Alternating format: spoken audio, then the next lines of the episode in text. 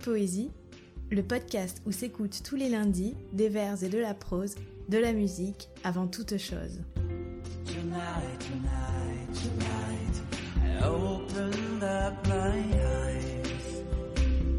Épisode 10 El Desdichado de Gérard de Nerval.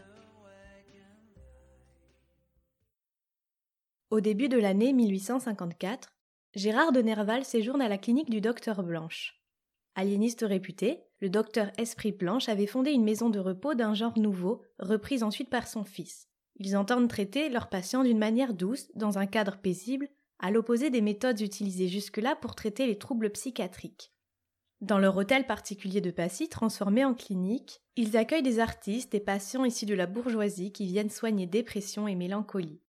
La célèbre maison du docteur Blanche reçoit ainsi Maupassant, qui y passera ses derniers jours, mais aussi Marie d'Argout, Théo Van Gogh ou encore Gérard de Nerval.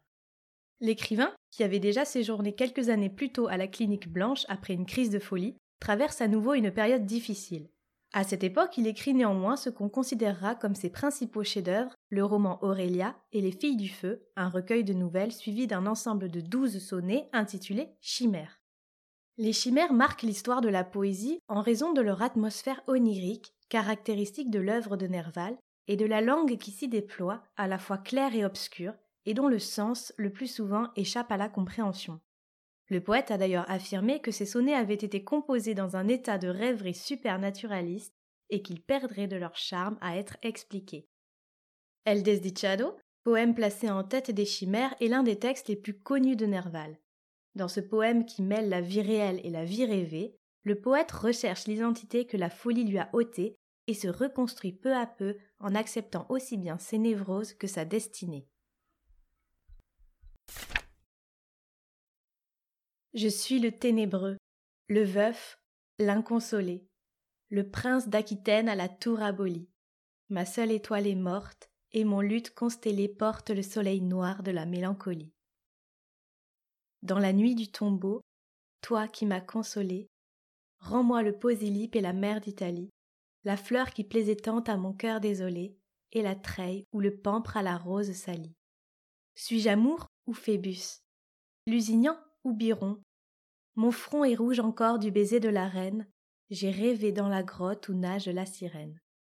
Et j'ai deux fois vainqueur traversé l'Achéron, modulant tour à tour sur la lyre d'Orphée les soupirs de la sainte et les cris de la fée.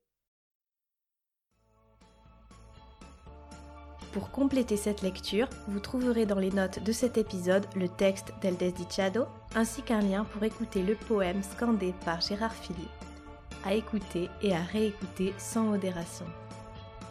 Si vous écoutez cet épisode depuis Apple Podcast, vous pouvez laisser 5 étoiles ainsi qu'un commentaire afin de permettre à d'autres auditeurs potentiels de découvrir le podcast. Pour ne rater aucune publication de Minute Poésie, abonnez-vous au podcast depuis votre plateforme d'écoute.